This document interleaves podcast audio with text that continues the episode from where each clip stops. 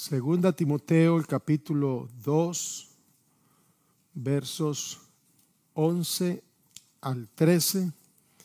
Palabra fiel es esta. Ahí Pablo hace cinco declaraciones en Timoteo y Tito. En Timoteo hay cuatro, en Tito hay una. Palabra fiel es esta. Y esta es la número cuatro. Si somos muertos con Él, también viviremos con Él. Si sufrimos, también reinaremos con Él. Si le negaremos, Él también nos negará. Si fuéremos infieles, Él permanece fiel porque Él no puede negarse a sí mismo. El título es La coherencia de Dios. La coherencia de Dios. Eh, la palabra coherencia significa aquella o se refiere a aquella persona que actúa de acuerdo con sus ideas y con sus palabras. Es decir, que sus acciones están en concordancia a sus palabras o a sus ideas. Eso, eso se llama coherencia. Y Dios es coherente. Ahora, uno de los atributos de Dios que nos muestra su coherencia es la fidelidad, la fidelidad de Dios. Eh, cuando Dios actúa en fidelidad, está actuando en coherencia a lo que Él ha dicho. Él hace según lo que, lo que dice.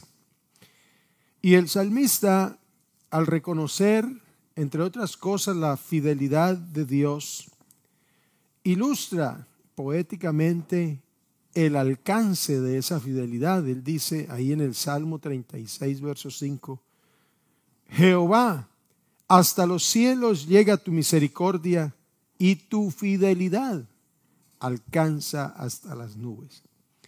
No es que de las nubes para allá ya no haya fidelidad de Dios, es una manera en que Él eh, pues quiere como medir. Para ese tiempo él no tenía un instrumento de medición desde la superficie de la tierra hasta las nubes. Entonces él dice, esto es inalcanzable. Entonces la misericordia y la fidelidad de Dios. Ahora, la fidelidad de Dios tiene un énfasis doble. Primero, Dios es fiel porque es absolutamente confiable. ¿Qué cree usted? Él es confiable porque Él es veraz. Dios es fiel porque es firmemente constante y no es dado a arbitrariedades ni a caprichos. Por eso Dios es fiel. Y en esa fidelidad es imparcial. Ese es ese es el primer énfasis de la fidelidad de Dios. El segundo énfasis es que la fidelidad de Dios se revela en la lealtad, en su pacto. Su amor es siempre constante. Cuando Él se compromete con algo y con alguien, Él es fiel a ese pacto, a ese convenio. Entonces, Ahí vemos esos dos aspectos. Deuteronomio 7, verso 9, se le dice a Israel, conoce pues que Jehová tu Dios es Dios. Jehová tu Dios es Dios. Entonces, como que aclara, después de la coma, o está entre dos comas, está, está explicando la idea y dice, Dios fiel, que guarda el pacto y la misericordia a los que le aman y guardan sus mandamientos hasta mil generaciones. Pudiera ser una, una exageración, una hipérbole, es hasta mil generaciones. No pienso que, que sea un límite y que, que la generación mil uno ya no disfrutará de la fidelidad de Dios puede ser una hipérbole a decir, Dios es fiel y es fiel siempre y con todos. Nunca, vea, nunca una acción de parte de Dios irá en contra de su carácter. Dios es coherente con su carácter. Él nunca va en contra de lo que Él es. Ahora, los hombres, los seres humanos, fallamos en cuanto a fidelidad. Fallamos. Pero Dios permanece fiel a sus promesas y Dios permanece fiel a su carácter. Conoce que Jehová tu Dios es Dios. Él es Dios. Él es Dios, Él no deja de ser, Él es. A Moisés le dijo, yo soy el que soy. Esa permanencia eterna de Dios lo hace fiel. En Él no hay sombra de variación. Él es el mismo ayer y hoy por los siglos. Dios permanece fiel a su carácter, a lo que Él es. Permanece fiel a sus promesas. Ahora, Dios no puede cambiar su modo de ser porque nosotros cambiemos el nuestro. Nosotros cambiamos a veces nuestra forma de ser por alguna situación, pero Dios no cambia su modo de ser. Él es y Él es Dios. Él es santo, Él es verdad, Él es amor, Él es fiel, es fiel. Dicho esto, creo que mm, repetimos esto y es que podemos confiar en Dios plenamente. Hay que confiar en Dios con toda seguridad. Confiar en Dios es lo más seguro que usted tiene. Podemos depositar y descargar nuestra vida en las manos de Dios. Él no nos va a fallar. Él no nos va a quedar mal. Él no se va a equivocar con nosotros. Él no es un científico que anda con el método de ensayo y error. No, Él es Dios y sabe lo que hace. Él no juega con usted. Usted no es un conejillo de indias en las manos de Dios. Usted no es un ratoncito de laboratorio, disculpen la comparación, pero los científicos toman ciertos animalitos para ensayar sus medicinas, sus experimentos, sus, sus tesis a ver cómo resulta y son ensayo, error, ensayo, error hasta que encuentran algo. Dios no está ensayando con nadie. Si Dios le habla a usted, Dios le cumple a usted, Él sabe lo que le ha dicho. Si Dios lo trajo a usted a la salvación, Él no está ensayando con usted. Si le dio la salvación, usted puede confiar plenamente en que usted es salvo. Amén. Alabanzas al Señor.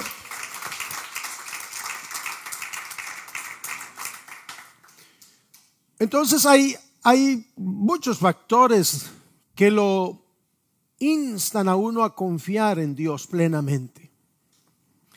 Pero dos de ellos son su poder, uno, y el segundo su fidelidad. Es lo que lo que eh, nos vamos centrando. Usted puede confiar en Dios porque Él lo puede todo. Pero además de que Él lo puede todo, Él es fiel. Si usted confía en alguien que tiene tanta capacidad, que tiene capacidad económica, que tiene influencia, pues entonces usted va bien, pero si esa persona que tiene capacidad de influencia no es fiel con usted, un día le va a quedar mal, por mucho dinero que tenga, por mucho poder que tenga, por mucha influencia que tenga, un día le va a quedar mal, aun aunque no quiera quedarle mal.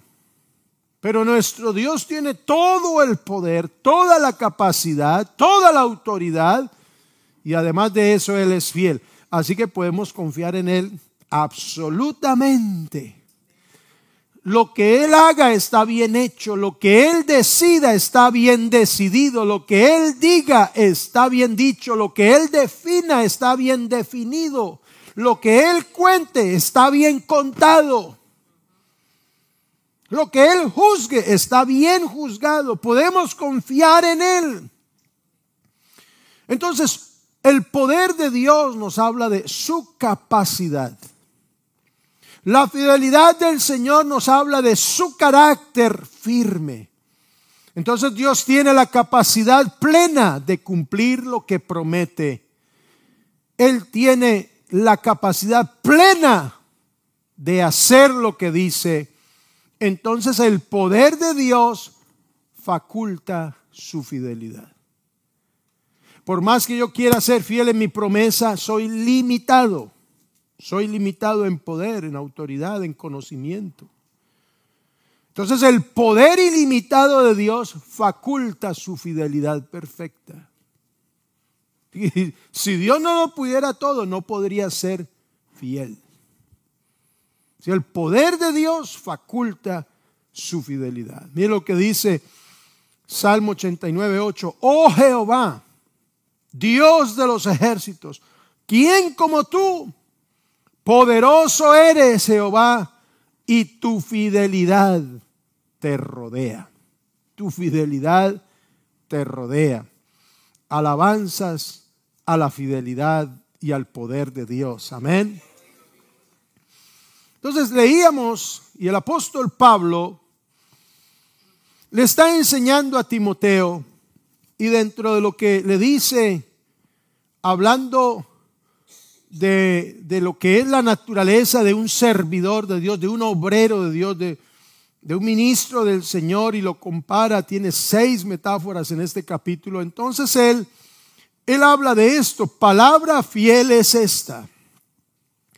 Y mire bien, si somos muertos con Él, también viviremos con Él. Si sufrimos, también reinaremos con Él. Pero si le negaremos, Él también nos negará. Si fuéramos infieles, Él permanece fiel. Él no puede negarse a sí mismo. Esto parece ser un fragmento de un, de un himno antiguo que entonaban los cristianos. La construcción en que está escrito, como está compuesto, pareciera como en forma de, de poesía. Parece que era parte de un himno que cantaban los primeros cristianos. Esta esta, esta composición, esta estructura literaria, si somos muertos con Él, también viviremos con Él. Si sufrimos, también reinaremos. Entonces ahí tiene usted un aspecto de lo que los expertos dicen son dos epigramas, o es decir, dos composiciones poéticas que están expresando un pensamiento muy explícito, muy preciso. Y hay unas ideas allí, entonces, eh, eh, la primera, hay, hay, hay, hay dos, dos ideas aquí. La primera parte se refiere a aquellos que permanecen fieles y que perseveran. Aquellos que aunque tengan que morir por el Señor, tienen la promesa de vivir con Él. Si sufren, también reinarán con Él. Ahí está la primera parte de esta, de esta composición, de, de esta poesía, de, estos, de estas ideas, de estos axiomas que están expresando algo muy claro. Pero, pero, eh, pero al otro lado está la segunda parte y entonces ya habla de los que no están dispuestos a morir por el Señor o a, no negarlo, sino que, sino que entonces dice, si le negáramos, Él también nos negará. Y si fuéramos infieles, Él permanece fiel. Entonces, por un lado está aquellos que son fieles y que perseveran. Y, en, y por otro lado están aquellos que niegan al Señor y se tornan infieles. Ahí está esa composición. Ahí está esa parte de ese himno. Ahí está como, como, como, como, como esa, esas, esas dos características o esas dos condiciones de lo que puede ser un discípulo de Cristo. Ahora, ¿cómo debemos nosotros interpretar la frase, si fuéramos infieles, Él permanece fiel. ¿Cuál sería la verdadera eh, o la correcta forma de interpretarlo si fuéramos infieles? Él permanece fiel. Ahora, mire, la parte del, del verso 12 que dice, si le negaremos y si fuéramos infieles, son dos ideas paralelas que hablan de lo mismo. Así como si somos muertos con Él y si sufrimos, son ideas paralelas. Si somos muertos con Él hay una recompensa, viviremos con Él. Si sufrimos, reinaremos con Él. Pero entonces está aquí ya la contraparte, el contraste. Si le negaremos, Él nos negará. Y de acuerdo con esa declaración, dice, si fuéramos infieles, Él permanece fiel. Entonces, eh, si le negaremos y si fuéramos infieles, son paralelos. Entonces lo que dice, Él nos negará y Él permanece fiel, también son paralelos. Si le negaremos, Él nos negará. Entonces, ¿cómo debiera decir? Si fuéramos infiel, Él también sería infiel, si se sigue con la misma construcción. Pero Él no puede negarse a sí mismo, pero son paralelos. Si le negaremos, Él actúa en consecuencia, nos va a negar. Pero si somos infieles, Él permanece fiel. Ahora, la interpretación más común que yo pensaba y la que he oído es que eh, Pablo está, estaría diciendo que aunque nosotros le negáramos o le falláramos a Dios, Él nunca nos dejaría. Él nunca nos fallaría. Si somos infieles, Él no es infiel, es, Él es fiel. Y es verdad, Dios no nos va a fallar, Dios no nos va a dejar. Él no deja de ser fiel aunque nosotros no seamos fieles. Él es Dios, ya lo dije. Él es inconmovible. Él no cambia. Aunque nosotros cambiemos, Él no cambia. Entonces, si fuéramos infieles, Él no nos va a dejar. Él no nos va a fallar. Él no va a dejar de cumplir lo que Él ha dicho. Él cumple sus promesas. Eso es cierto. Pero hay otro aspecto de la fidelidad de Dios. Dios no solo cumple sus promesas, Dios cumple sus advertencias. Y por eso Él es fiel. Un aspecto de la fidelidad de Dios que nos gusta y que tenemos en cuenta es lo que Él ha prometido. Él ha prometido estar con nosotros bendecirnos, ayudarnos, protegernos, etcétera. Señor, tú cumples tus promesas. Tú eres fiel y tú has dicho, yo me amparo en esa fidelidad, me amparo bajo tus promesas. Pero a veces se nos olvida que Dios también cumple lo que advierte. Si Él no falla ninguna de sus promesas, Dios no va a fallar a ninguna de sus advertencias. El día que comas de ese árbol morirás. Y así fue. Le dio una promesa de redención, pero se cumplió la advertencia. Y a Moisés le dijo, no entras. Y por más que le rogó Moisés, no entró a la tierra prometida. Y así sucesivamente. Dios cumple sus promesas. Si Dios le ha prometido algo, tenga por cierto, crea en Él y espere en Él. Él le va a cumplir lo que le ha prometido. Pero si Dios le advierte algo, téngalo por seguro que Él va a cumplir sus advertencias.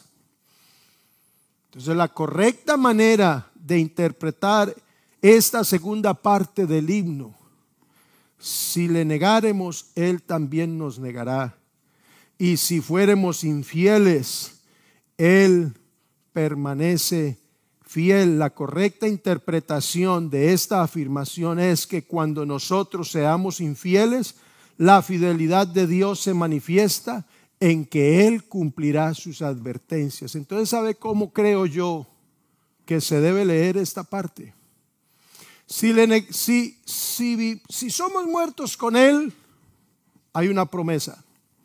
Viviremos con Él. Si sufrimos, reinaremos con Él. Una promesa. Pero si le negáremos, y ahí viene la advertencia, porque Él lo advirtió, Él nos negará. Y si somos infieles, Él permanece fiel y sigue escribiendo a sus advertencias. Así es como creo yo se debe interpretar este texto, que no lo hemos interpretado a mi juicio correctamente. Pero gracias a Dios que cuando uno lee y lee y lee, Dios le revela.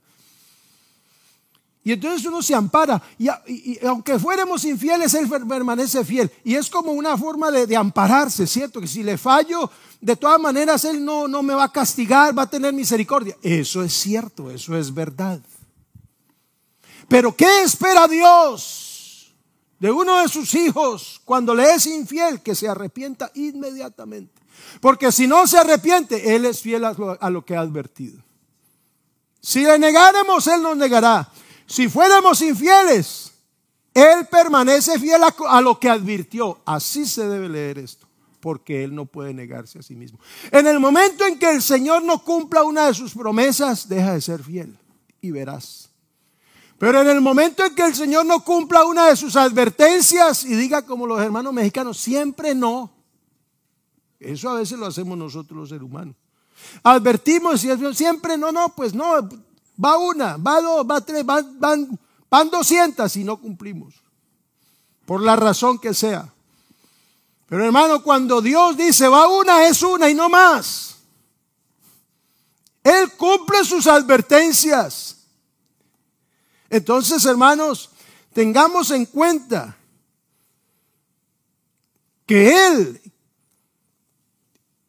en Él tenemos esa seguridad, que Él nos va a ayudar, que Él nos va a sustentar, que Él levanta al, al, menesteroso del muladar, del polvo al pobre, que Él levanta al caído, que Él sana que Él fortalece, pero que Él también tiene una advertencia para los que permanecen infieles. A los que persisten en pecar. A los que no quieren arrepentirse.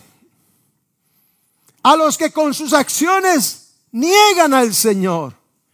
Y esa advertencia la dijo el Señor, Mateo 10, 32 y 33 dice, a cualquiera que me confiese delante de los hombres, yo también le confesaré delante de mi Padre que está en los cielos. Pero a cualquiera que me niegue delante de los hombres, yo también lo negaré delante de mi Padre que está en los cielos. Entonces, si le negaremos, si somos muertos con Él, viviremos con Él. Si sufrimos, él reinaremos con Él. Pero si le negamos, ya Él lo advirtió, yo te negaré. Y si somos infieles, Él será fiel a esa advertencia. Si no te arrepientes, llevas. Porque Él no puede negarse a sí mismo, Él no puede dejar de ser. Así como que si Él incumple su promesa, deja de ser fiel, si él no cumple una de sus advertencias, también deja de ser fiel. Ya no le creemos.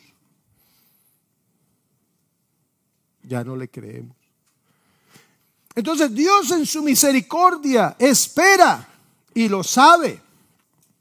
Por eso hay una porción que dice Juan, si confesamos nuestros pecados, Él es fiel y justo para perdonar nuestros pecados y limpiarnos de toda maldad. Es decir, que Él en su misericordia espera que cuando le somos infieles, nos arrepintamos.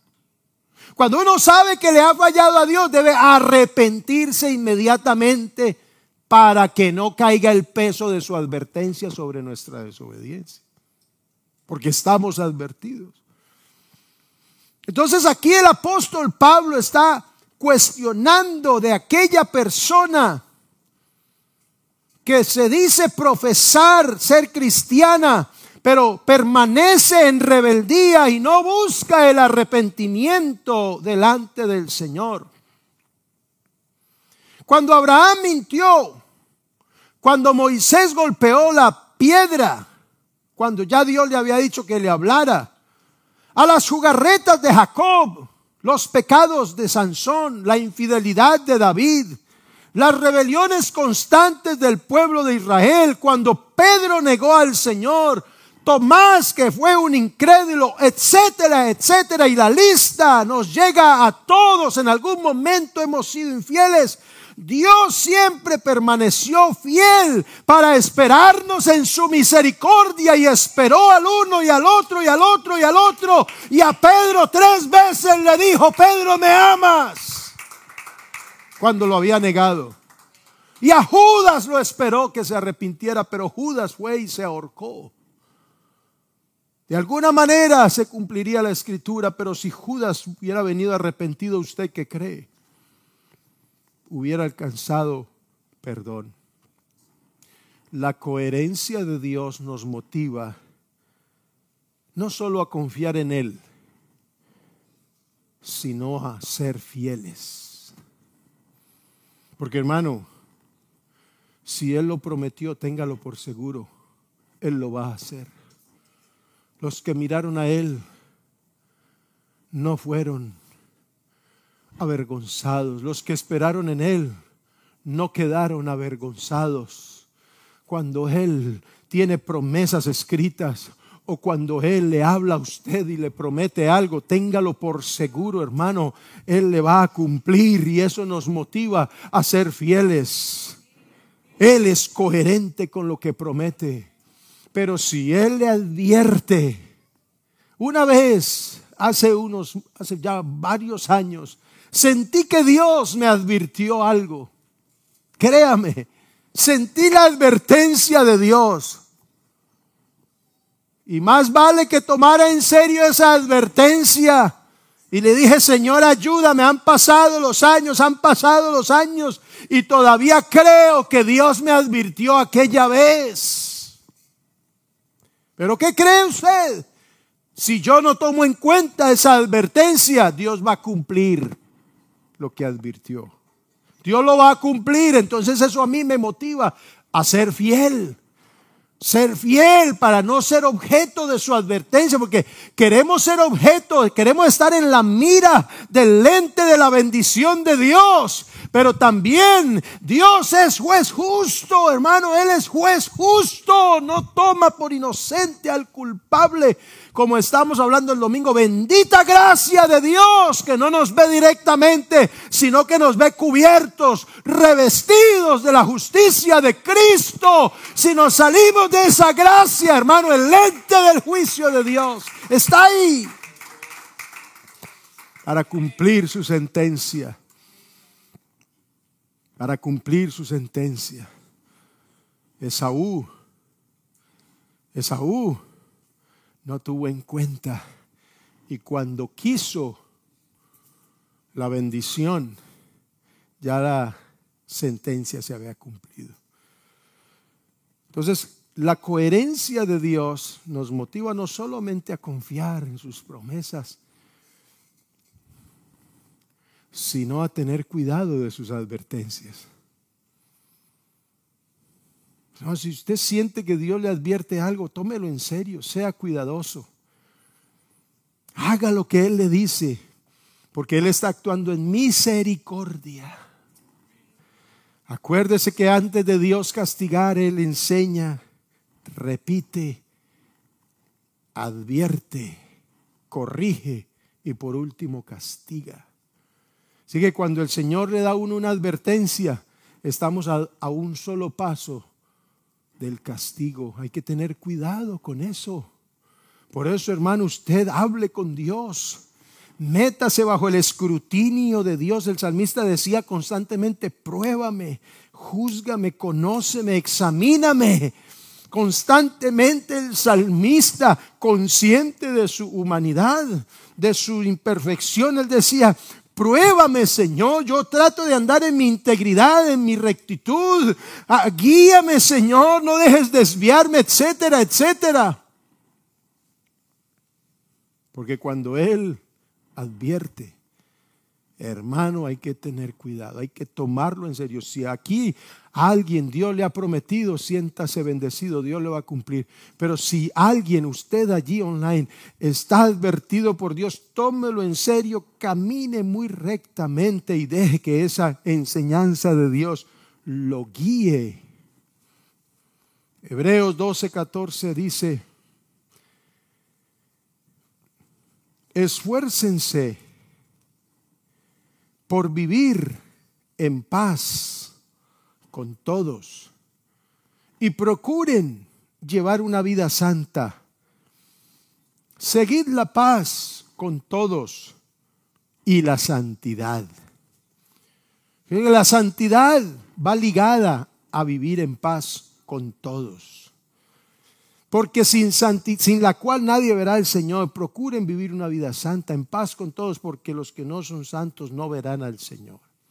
Y entonces sigue diciendo, cuídense unos a otros, para que ninguno de ustedes deje de recibir la gracia de Dios. Tengan cuidado de que no brote ninguna raíz venenosa de amargura, la cual los trastorne a ustedes y envenene a muchos.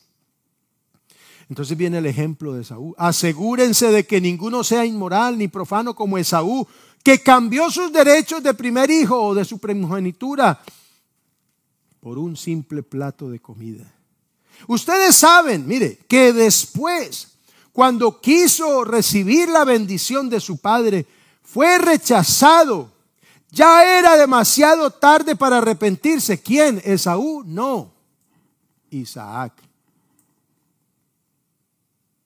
Porque Isaú se arrepintió y fue a buscar la bendición.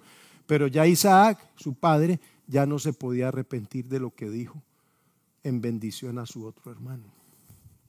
Ya no había tiempo, ya lo dijo, la bendición está, la bendición está declarada. Dios promete, Dios lo cumple. Pero Dios advierte, Dios también lo cumple. No hubo lugar para arrepentirse a pesar de que suplicó con lágrimas amargas. Esaú estaba arrepentido pero fue demasiado tarde, porque ya Isaac, que quiso arrepentirse, dijo, no puedo. ¿Y no tienes alguna cosita ahí? El raspadito, Señor, el pegado, como dicen. En Ecuador, el, ¿cómo es? El coloncito, Señor. Cocolón. Cocolón, el pegadito ahí, hermano, le quedó algo, papá. Pues entonces el papá dice, pues aquí Sí, ahí quedó una cosita, pero ya no era lo mismo. Ya no era lo mismo. La bendición grande se le había llevado Jacob. No hubo lugar. Entonces dice el verso 28, ya que estamos recibiendo un reino inconmovible, el reino de Dios no se mueve porque su palabra es fiel. Seamos agradecidos y agrademos a Dios adorándolo con santo temor y reverencia, porque nuestro Dios es un fuego que todo lo consume. Entonces, hermanos, seamos fieles al Señor, porque Él es fiel a sus promesas. Pero acuérdese, si le negáremos, Él nos negará.